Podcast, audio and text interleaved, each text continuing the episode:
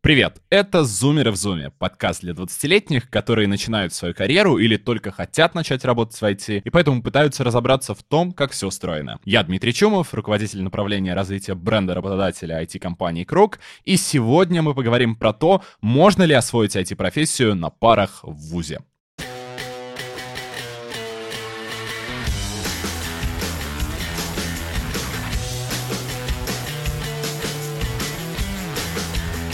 IT-отрасль в России испытывает серьезную нехватку талантливых специалистов. По прогнозам к 2024 году эта нехватка будет только возрастать. Последние несколько лет многие IT-компании в принципе перестали смотреть на наличие диплома о высшем образовании. И именно IT-бизнес чаще всего создает курсы и программы подготовки, дублируя иногда замещая деятельность вузов. В рамках нашего подкаста мы много уже говорили о том, как можно развиваться без опоры на учебу, но реально ли освоить IT-специальность и стать востребованным возможным только благодаря учебной программе? Этот вопрос мы обсудим с ребятами, которые учатся или учились в топовых вузах на IT-направлениях, а сейчас уже работают или собираются работать в крупных IT-компаниях. Со мной сегодня Егор Цветков, Степан Минин и Артем Бритсон. Но начнем, конечно, со знакомства. Ребята, расскажите о себе. Егор, давай начнем с тебя. А, всем привет, меня зовут Егор. Я в этом году закончил факультет вычислительной математики и кибернетики, коротко ВМК, самого первого университета страны. Сейчас я работаю в компании Тиньков, э, веду проекты, выполняю задачки. Спасибо. Степа. Привет, меня зовут Степа. Я учусь в лучшем техническом вузе МГТУ имени Баумана на третьем курсе э, по направлению прикладная математика и информатика. Это кафедра ИУ-9. Также я работаю в компании Крок программистом Спасибо. Артем, расскажи себе.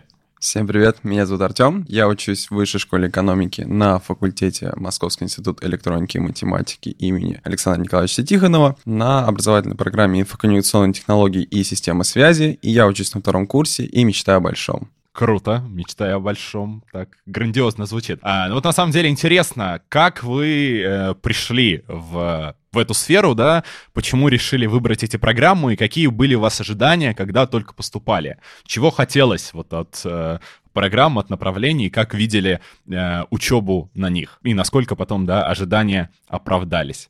Егор, как у тебя было? Почему пришел в МК? Ну, я выбирал ВМК, потому что это тот факультет, э, который фигурирует в во многих вакансиях. Э, у тебя, если ты поступаешь и заканчиваешь потом факультет ВМК, то многие работодатели, по крайней мере на тот момент, э, как бы ставили большую галочку рядом с твоим резюме, и ты был в плюсе при устройстве на работу. Помимо этого, факультет э, с большой историей, там много оттуда умных ребят вышло, у меня туда поступали знакомые, которые хорошо отзывались, я от них, собственно, услышал. Потом сам немножко поизучал, посмотрел программу. Программа была очень сильной базой, а не было конкретного направления, куда можно было бы пойти. А, но я знал, что если там пройду, я думал, что если я там пройду все обучение, то тогда я потом смогу выбирать из широкого круга сфер профессий. Ну, то есть ты прям э, осознанно шел и э, рассчитывал, что это сильно поможет тебе с точки зрения карьеры. И ты, я правильно понимаю, что ты сразу метил в IT, метил в карьеру в, там, в разработке, возможно, да, в управлении IT-проектами? В чем? Uh, я, с... я сразу метил в IT, да. Uh, чем конкретно я ну, как я думал, там вот на момент поступления в 10-11 классе, что я буду войти, но где еще конкретно непонятно. Uh-huh. Там было много незнакомых слов на тот момент, какие-то дата-сатанисты начали появляться, и вообще 10 типов менеджеров страшно, непонятно, сложно. Поэтому, как бы, между, выбирая между там вышкой, физтехом, Бауманкой и ВМК, был выбран ВМК мной, потому что этот вуз, где, этот факультет, точнее, где тебе дают широкую сферу и всего понемногу в тебя засунут. Угу. По крайней мере, исходя из программы и отзывов. Хорошо, ну еще спросим про то, да, насколько получилось засунуть, да, и насколько действительно отзывы оправдались. А, Степа, как было у тебя? У меня, э, на самом деле, достаточно повезло э, с выбором МГТУ, потому что я перед школой, в смысле, во время обучения в школе, я прошел четырехлетнюю э, программу «Шаг в будущее», где нам читали э, курсы преподаватели, которые читают э, студентам Бауманки предметы. И меня зацепила вот именно вот эта профессура старой школы, которая горела именно педагогикой. Вот, потому что, например, был такой момент, что вот на лекции там вот написал там преподаватель что-то, ну, а я не понял. Я спрашиваю. Потом я снова не понял, после того, как он объяснил. Потом спрашиваю там еще несколько раз, и уж смотрю, что все все поняли, э, но он вот как-то вот так подобрал слова и вот не ну просто не моргнув глазом, как-то не, не проявив никакого презрения, смог донести до меня знания. И я понял, что вот э, в МГТУ именно такие преподаватели, и поэтому решил туда вот пойти уже после окончания школы своей. В общем, преподаватели просто покорили тебя, да, и ты решил... А, да, ну не сколько... И не только преподаватели, еще именно то, что там дается классическое инженерное образование, я считаю, что когда ты получаешь э, инженерное образование, у тебя формируется такой образ мышления, что ты, в принципе, можешь легко у чему-то подучиваться, чтобы потом себя проявлять э, также в других сферах. Угу. Как было у тебя, Артем? Почему выбрал вышку? Ну, у меня были два варианта пойти в МГУ на физфак и вышку на, инфо, ну, на ИТСС. Ну и, собственно говоря, выбора как такового не было, потому что в МГУ я не прошел по баллам ЕГЭ, потому что Олимпиады я не особо писал. Вот, и попал в вышку. А, но, собственно говоря, выбирал между вышкой и МГУ, потому что и там, и там университеты были большими и разноплановыми, потому что мне очень хотелось встретить людей, а, которые занимаются какими-то разными, разными родами деятельности, а, которые имеют несколько разные виды на жизнь. Вот. Но, естественно, никаких карьерных вопросов я не поднимал в 11 классе, и естественно, я как не был, так и не остаюсь по сей день карьеристом. Вот. И я не думал, естественно, как это мне поможет, когда я буду заполнять резюме на HeadHunter. Вот. А, так что вот, выбора не было. Угу. То есть только вышка, только хардкор, да, получается, сразу с 10 класса? Да, только вышка, только хардкор. Хорошо. Да. Ты так сейчас сказал про карьеристов.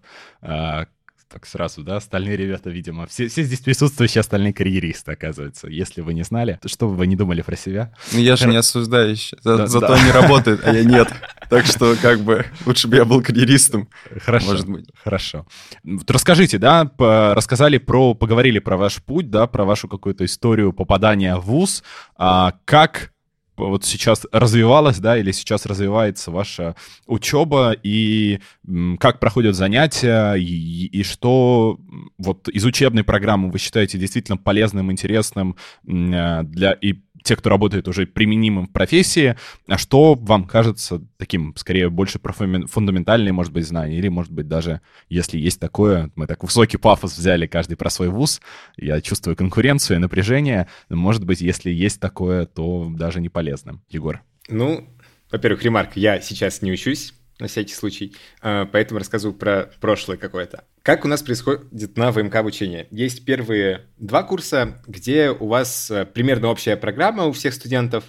А, вы должны к этому моменту что-то там придумать э, на основании каких-то будущих планов, либо основании того, какие нравятся предметы, и выбрать кафедру. Кафедра — это направление, на котором вы занимаетесь конкретным изучением более узкого спектра предметов. Например, я закончил кафедру математической статистики и, соответственно, занимался такими вещами околостатистическими.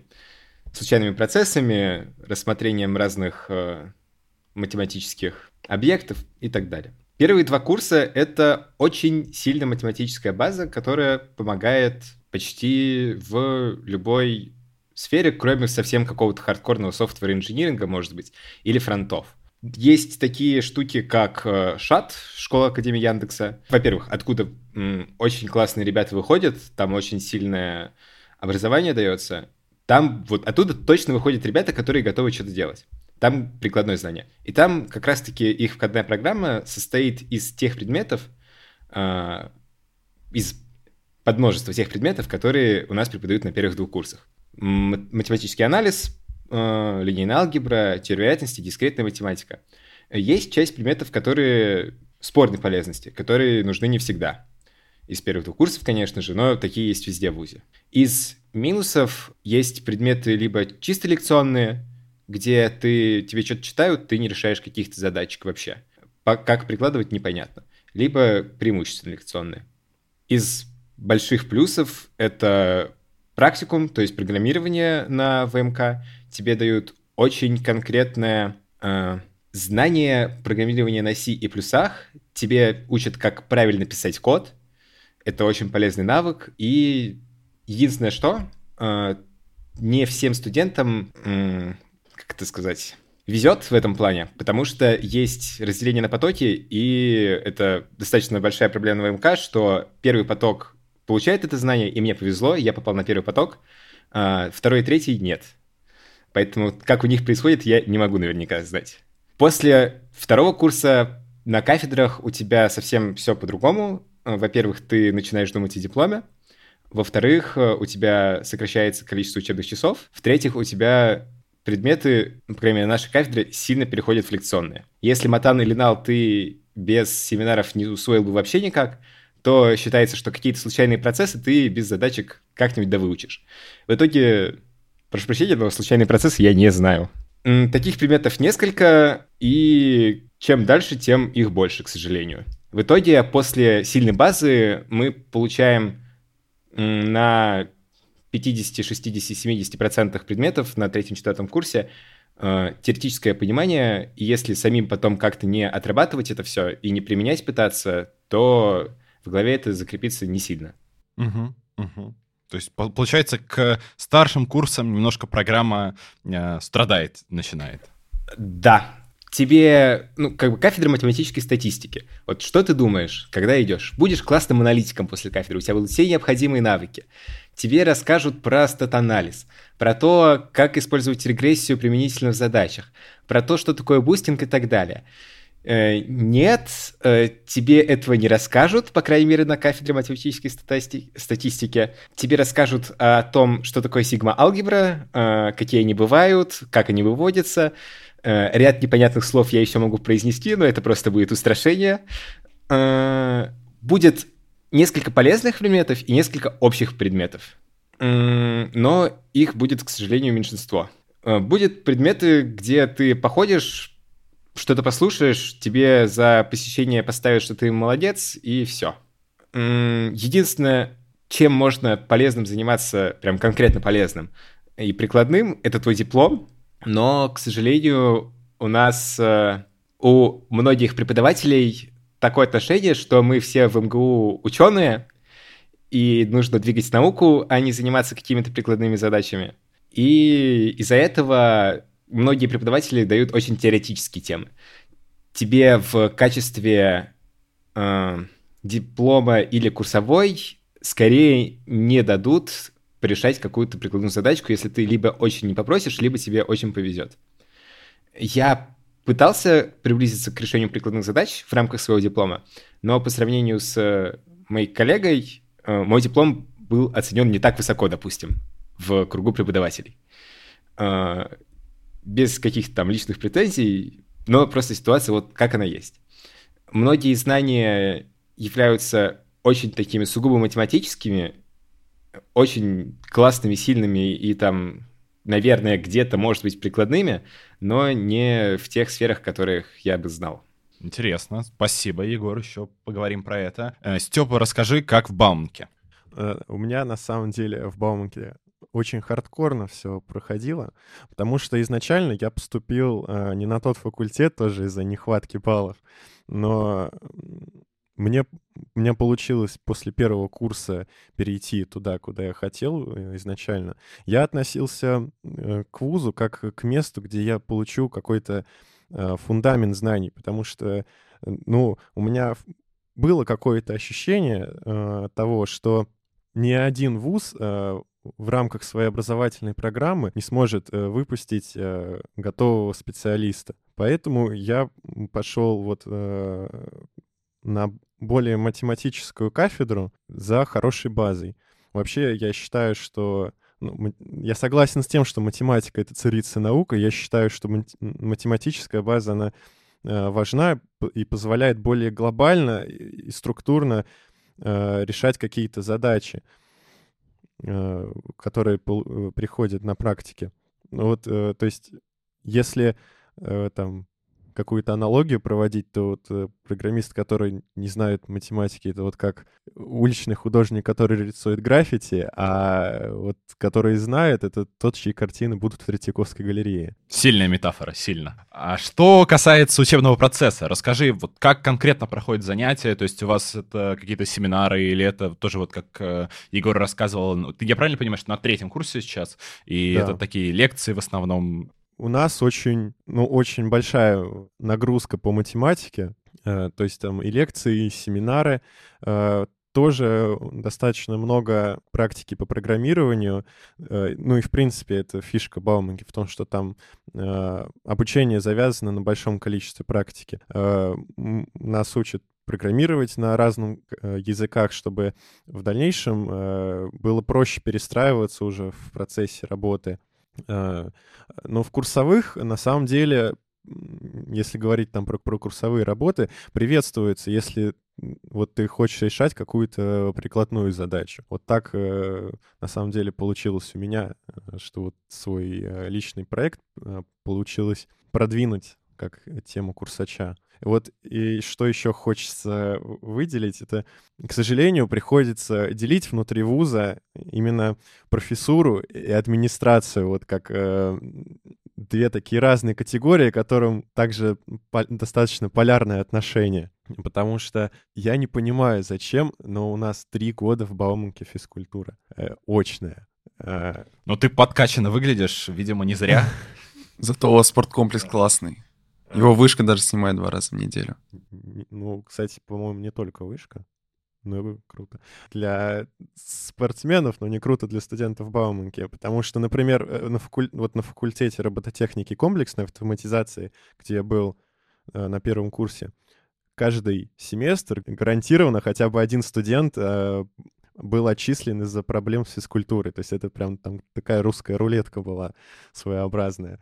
Угу. А вот, кстати, про языки программирования немножко просто, раз ты эту тему затронул уже, а насколько вот то, что вы изучаете, оно, я даже слово там современное и передовое не буду использовать, насколько оно применимо в, на практике? То есть можно ли вот с теми языками программирования, которые вы изучаете, и с тем уровнем, да, которые дают, выходить и делать какие-то там проекты в промышленной разработке, допустим, по своему опыту, что можешь сказать? Ну, у нас из, из применимого и широко популярного, например, изучают Java, и к ее изучению такой подход э, предложен, что вот каждый каждый новый поток, он изучает именно последнюю версию языка, и постоянно вот в программу вносятся какие-то изменения, там, связанные с важными, там, последними фичами, которые, э, возможно, пригодятся. Но э, именно суть изучения большого количества разных языков а, в том, чтобы вот, вот при, привить вот этот э, навык э, адаптирования и перестраивания к, э, язык, к новым языкам. Потому что, э, например, появился вот Kotlin, на котором все пишут Android-приложение, но как бы в университетах его не изучают. Оно при этом перестраивается, если человек захочет в мобильную разработку ходить, придется. Угу, интересно. Артем, как у вас, как проходит учебные учебный процесс вышки, что изучаете и что ты уже успел понять за вот два года обучения, получается? Ну, хотелось бы сказать, наверное, о двух вещах. А, и я немножко отойду в сторону, вот, но это очень важно для понимания того, что я именно думаю на этот счет. А мне кажется, что вообще в России и как бы довольно-таки давно есть такое поверье, что мы из школы и из университета в целом выходим overeducated. То есть мы знаем много чего, у нас довольно-таки обширные, довольно-таки фундаментальные, классные знания, и я за собой заметил то, что мне, например, с этим было очень комфортно, когда я выпускался из школы и знал, например, неплохо химию и географию. И когда я пришел в вышку, и конкретно даже, наверное, именно на свой факультет, я столкнулся с тем, что нас не пичкают так, таким количеством знаний и такой, таким количеством теории, И меня это вызвало недоумение, каким образом можно, например, ставить по физике одну лекцию в неделю и один семинар в неделю, потому что мы не понимали просто ровным счетом ничего ни на этой лекции, ни на этом семинаре. Но как только начался мой второй курс, э, я наконец-то понял, к чему все это было, потому что у нас началась такая классная штука, как проектное обучение. Ее интегрировали, насколько я знаю, сейчас только в МИЭМе, но собирается интегрировать по всей вышке. А, это такая интересная штука, что каждый э, студент должен быть вовлечен в какую-либо проектную работу и работу в команде. И получается, что ты приходишь к любому научному руководителю, говоришь ему, что тебе интересно и что ты умеешь, и он пытается тебе предложить какую-то работу, какую-то вакансию, а, даже, возможно, с оплатой, чтобы ты учился взаимодействовать другими людьми, чтобы ты мог учиться сам и развиваться в том направлении, которое тебе нравится. А, это, конечно, не идеально сейчас реализовано, но я считаю, что это определенный шаг вперед. А, вот. И то, что вы можете почувствовать себя в вышке undereducated, это, я думаю, нормально. Вот, и это как раз-таки убирается именно тем, что вы можете заниматься чем, чем вы хотите. А если говорить конкретно о курсах и именно об учебном процессе, если отойти именно от проектного обучения, то я считаю, что лично моя программа составлена очень классно, но просто есть выдающиеся преподаватели, а есть очень хорошие ученые. А насколько вы знаете, наверное, а, в высшей школе экономики очень ценятся научные труды и статьи, и публикации в различных научных журналах, особенно западных. И, к сожалению, принимаются такие люди на работу, которым, наверное, не очень интересно заниматься преподавательской деятельностью, или они просто к этому никак не предрасположены. И зачастую умнейшие люди, которые очень любят свой предмет, просто преподносят материал не настолько круто, как, а, возможно, они даже могли бы. Вот. И для некоторых, конечно, преподавательская деятельность является таким бременем, который хотелось бы скинуть, вот, и просто отправить PDF в Classroom. Вот. Как-то так. Относитесь к этому как хотите. Это, ну, не хорошо, не плохо. Такая специфика, мне кажется. Интересно, да. Такой а, а, интересное проблематика, которую ты осветил.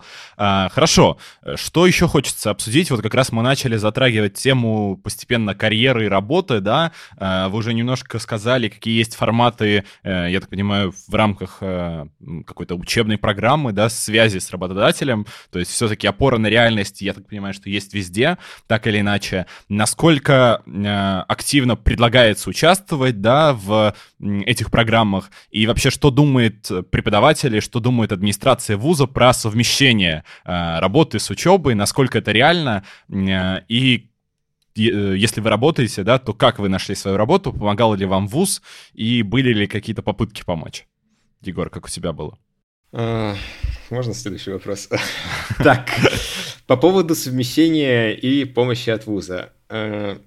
У нас именно по поводу того, чтобы какие-то преподаватели или какие-то организованные активности Э, в, именно факультетом направленные на то, чтобы люди нашли работу и были ближе к каким-то прикладным задачам, скорее отсутствуют, чем присутствуют.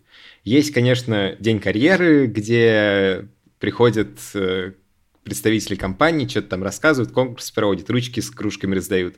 Очень классно, у меня очень много ручек с дней карьеры, блокнотиков. Есть э, курсы, которые проводят э, компании, которые сотрудничают с факультетом, они привносят что-то полезное, но это все-таки скорее, что компания пришла и организовала, факультет максимум предоставил площадку. Это очень, на самом деле, то, что это есть, это уже супер круто. Есть возможность, э, если ты хочешь там в какой-то анализ данных э, в расчет моделей пойти, ты можешь пойти на курс от Deutsche Bank по анализу рисков, можешь пойти на курс от компании SAS, как работать с их инструментами. Можешь, короче, себя как-то развлечь, э, но именно того, что у тебя какая-то проектная деятельность, такого у нас нет.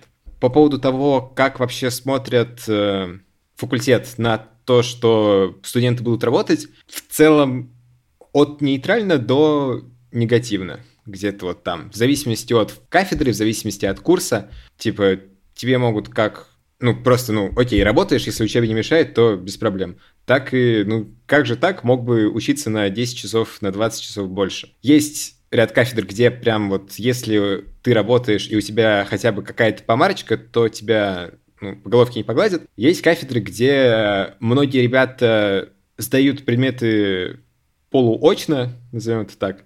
То есть они как-то там с преподавателем могут договориться, сказать, что, ну, я начинаю работать там 20-30 часов, я давайте там вот на ваш предмет буду как-то ходить раз в недельку, а не три, буду все закрывать, э, по результатам контрольных и зачет там все это поставите. Им могут пойти навстречу, могут не пойти. Тут зависит. Угу. То есть ситуация разная, и скорее все зависит от преподавателя, да? Все зависит от преподавателя, от, э, да, так сказать, политической направленности партии в данный момент, то есть кафедры конкретной. Ну, на, на первых двух курсах э, тебе очень сложно работать в целом. У тебя и так хватает проблем. Э, после второго курса есть ребята, которые идут в Яндекс стажироваться, и у них все прекрасно. Интересно. Степа, как в МГТУ относится к карьере и совмещению работы с учебой?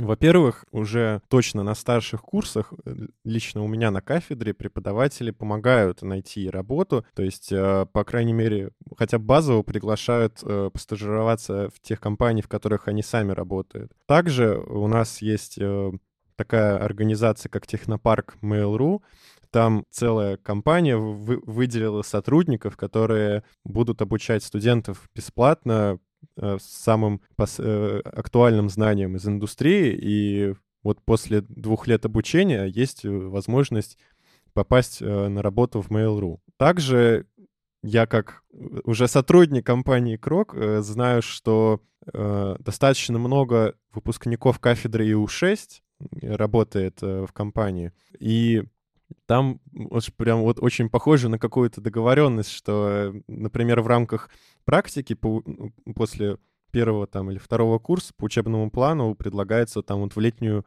IT-школу пойти э, разработки. В плане отношения, ну, конечно, на первых э, там в первые полтора-два года обучения э, могут высказать свое фи по этому поводу, потому что все-таки достаточно много э, базовых таких и важных предметов изучается, на которые стоит э, больше времени потратить. Но в целом, конечно, никакого расстрела за это не предусматривается. Угу, угу. Артем, как у вас, что знаешь про отношение преподавателей к тем, кто совмещает? И планируешь ли сам, кстати, найти работу и когда начать работать? Ну, уж где-где, так мне кажется, в вышке так точно к карьере относится ну, от нейтрального до положительного. И я уверен в том, что преподаватели относятся не то что с пониманием, а с абсолютным пофигизмом на то, что вы делаете за пределами стен университета. И, ну, уж точно не отговаривают и не высказывают ничего студентам, которые идут работать. И я знаю, что также очень много студенческих организаций работает над тем, чтобы люди из вышки работали где-то еще во время студенчества. Например, та же самая ХСЕ Карьер, а, бизнес-инкубатор ВШЭ и еще много чего. Я думаю, в комментариях за меня напишут еще какой-то огромный а, перечень этих самых организаций. А, и лично я, конечно же, хочу искать какую-то работу, какую-то стажировку после второго курса. У меня есть определенные варианты, вот когда что-то получится, я скажу. Хорошо, подвесил интригу буквально. А, кстати, вот Степа а, и Егор, как вы попали, да, на свою первую работу, да, расскажите, мы эту тему не раскрыли, помогал ли ВУЗ вам, а, и там прикладывал ли он какие-то усилия для этого? Егор, давай ты. Да, во-первых, комментарий. У нас тоже есть э, технопарк, только он называется Техносфера. Это так просто. Все абсолютно точно так же. Достаточно классные ребята, дают много всего. И там тоже есть. Вот есть, по-моему, три примерно курса, как раз Deutsche э, от Мейла и еще какой-то, где можно с большой вероятностью после пойти на работу. Это да, это круто. Э, и я вспомнил, есть одна кафедра, про которую я точно знаю, что она может помочь с трудоустройством, если ты хороший студент даже на третьем курсе. Вот. А, соответственно, теперь по поводу того, как я нашел первую работу. Во-первых, я сейчас... Та работа, на которой я сейчас работаю, это не моя первая работа, это вторая работа. Если мы говорим именно про первую работу, то есть а, у Крока такой проект, интересный про школу IT-решений. После школы IT-решений я, как, э, я закончил участвовал во время третьего курса, закончил третий курс и как раз-таки начал искать работу.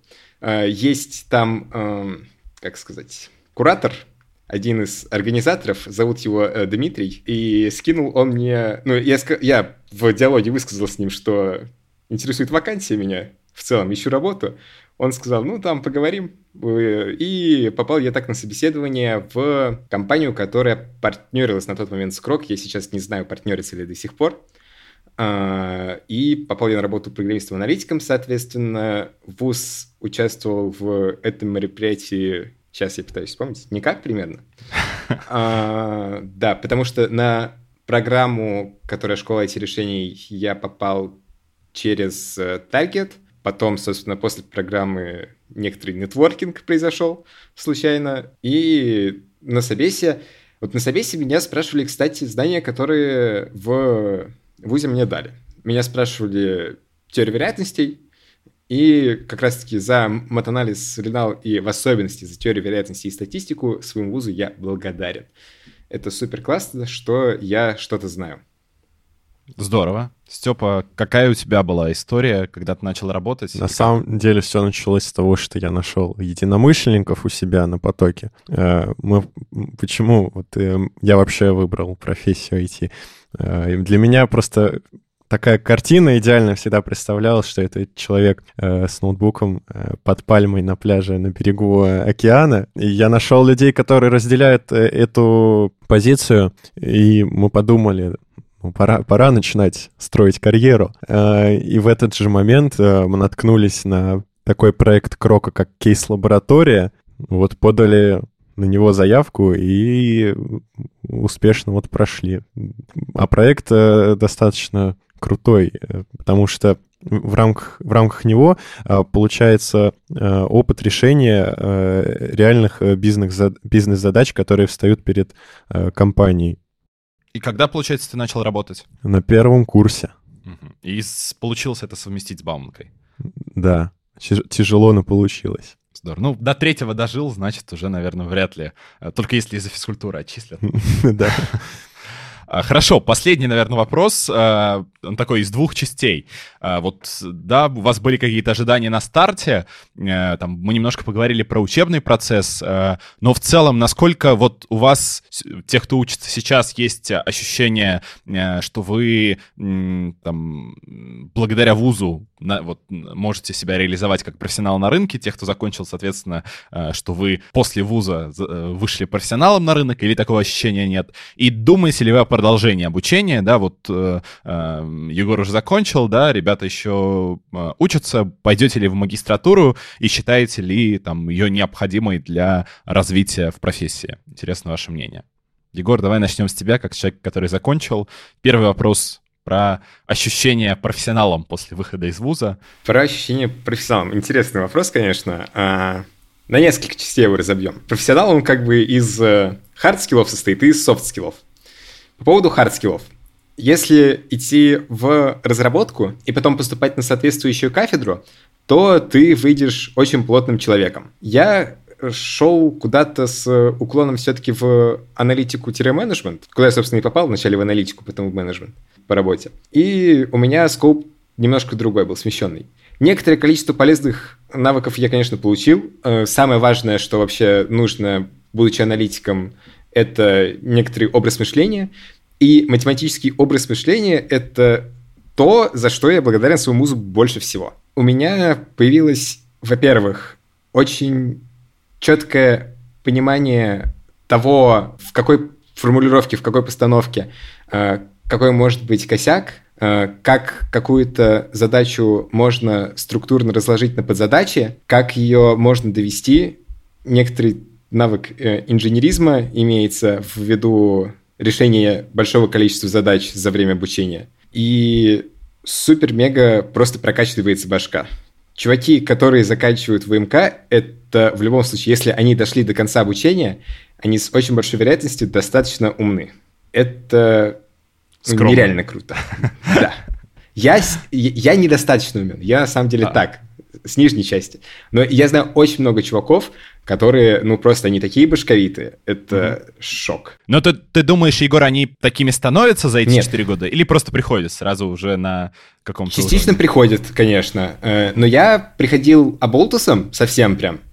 Э, первый курс не знаю, как пережил, но после того, как я начал конкретно чем-то заниматься, иногда пытаться хотя бы, я понял, что то, как я приходил до, до поступления, то, как я поступал в ВУЗ, вот, и то, какой сейчас, образ мышления расходится очень сильно. Формализм, структуризм, все по полочкам раскладывается, любая задача делится на подзадачи. А когда ты являешься как аналитиком, так и менеджером, это очень большая часть э, твоей работы. Генерация гипотез, э, накидывание, почему что-то могло пойти так, что-то могло пойти не так, э, очень сильно вытекает как раз-таки из аналитического, критического и структурного мышления. Эти три навыка ты получаешь конкретно. Так, во-первых, еще есть софты немножко. А, чуть-чуть. давай, давай, давай. Э, чего не хватает, это навыков работы в команде, потому что проектной деятельности отсутствует. Есть многие ребята у которых с этим грустненько на выходе. У меня более-менее хорошо, потому что, во-первых, я занимался какими-то сторонними проектами, участвовал в нескольких образовательных программах, где была проектная деятельность, а, занимался студенческой активностью, какие-то вышли. Ребята, которые занимаются учебой, э, иногда приходят в компанию и взаимодействовать с ними сложно. Это на примере некоторых других ребят. Что с магистратурой думаю? На данный момент я не готов э, куда- куда-либо идти, уверен, что я не пойду в магистратуру на ВМК, просто потому что я не думаю, что там есть знания, которых мне на данный момент не хватает и не хватит в будущем. Возможно, я пойду в магистратуру в какой-то момент, когда мне нужно будет либо чуть-чуть сменить уклон в профессии, либо получить какие-то значимые новые знания. Например, я не знаю, я очень сильно хочу, захочу в машинное обучение пойти, или в deep learning, или куда-то туда. Uh-huh. Кажется, что без дополнительных именно жестких академических знаний мне не хватит на данном этапе. Получать самому можно, но я думаю, что магистратура вот здесь вот, качественная, с поставленной программой, э, в вышке есть, я знаю точно пару факультетов, я просматривал. Мне в этом поможет. На данный момент мой ответ в магистратуре – нет. Хорошо. Степа, расскажи свой э, опыт э, и Чувствуешь ли ты себя благодаря вузу профессионала? И что думаешь про магистратуру? Ну, я уже говорил, что я думаю про вуз, что я от него ожидал. То есть я ожидал, что он мне даст хорошую базу. Я уже по и опыту работы понимаю, что вуз мне эту базу дал, э, дает э, и до конца обучения точно что-то еще даст. Но я считаю, что Главное — это практиковаться, то есть э, не сидеть на месте, а постоянно вот чем-то заниматься. И возможностей сейчас масса. Это и хакатоны, и, допустим, стажировки от, там, от того же проекта в работе, и образовательные программы от того же Крока какие-нибудь. А, у нас в ВУЗе э, что-то что из этого рекламируют, э, привлекает студентов туда, но и, э, но и самому, конечно, нужно это искать. Именно в магистратуру Бауманки я точно не пойду. Э, ну, во-первых, потому что с, э, с меня уже 8 лет Бауманки хватит. Во-вторых, я думаю скорее как не о магистратуре, а о каком-то втором высшем образовании, именно отличающемся от э, сферы IT. Правда, пока э, еще выбираю, какой именно. Тоже будешь менять траекторию, да, если пойдешь? Скорее, скорее не менять траекторию, а немного ад- адаптировать то, что я умею под, э, под эту область, и э, развиваться там, потому что в, в этом и крутость э, сферы IT, в том, что ты постоянно создаешь что-то новое, и вот то, чем можно заниматься, вследствие этого расширяется. Угу, угу. Ну что, Артем, наверное, для тебя эти вопросы такие сильно про будущее, но тем не менее. Ну, я могу уже сейчас сказать, что, в принципе, э, мне понятна перспектива, что софт-скиллы э, но, на мой взгляд, все-таки не страдают у меня. Почему? Потому что довольно-таки много у нас есть э, коммуникаций, та же самая проектная деятельность и, да, вообще в целом вышка и студенческая жизнь, если угодно. Ну, только не в классическом понимании. А, но что касается хардскиллов, может быть, и не дается такая огромная база э, обязательно, но вышка дает мне каждый день почувствовать себя глупым и захотеть развиваться еще больше. Поэтому, я думаю, с этим тоже не будет проблем. Если говорить о будущем, о магистратуре, я думаю, через два года будет, конечно же, видно намного лучше, и я, возможно, просто посмеюсь над своим решением, которое я принял сейчас. Но я бы, например, очень хотел попробовать уехать за границу магистратуру. Почему? Потому что диплом вышки переводится на английский язык. Вот. Это, конечно, мало что дает, но вдруг получится. А, и, естественно, опять же, по той же причине, по которой я пошел в вышку, хочется встретить как можно больше людей, а, людей с разными взглядами на жизнь, даже с той точки зрения, что эти все люди будут из разных стран, из разных культур, и я уверен, что на стыке э, каких-то абсолютно разных мировоззрений, каких-то разных взглядов на жизнь может родиться что-то крутое и незаурядное. Спасибо, супер, по-моему, получилось интересно. Это были Зумеры в Зуме. Я Дмитрий Чумов.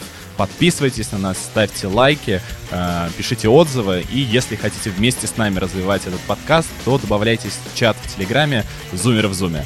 До новых встреч. Услышимся.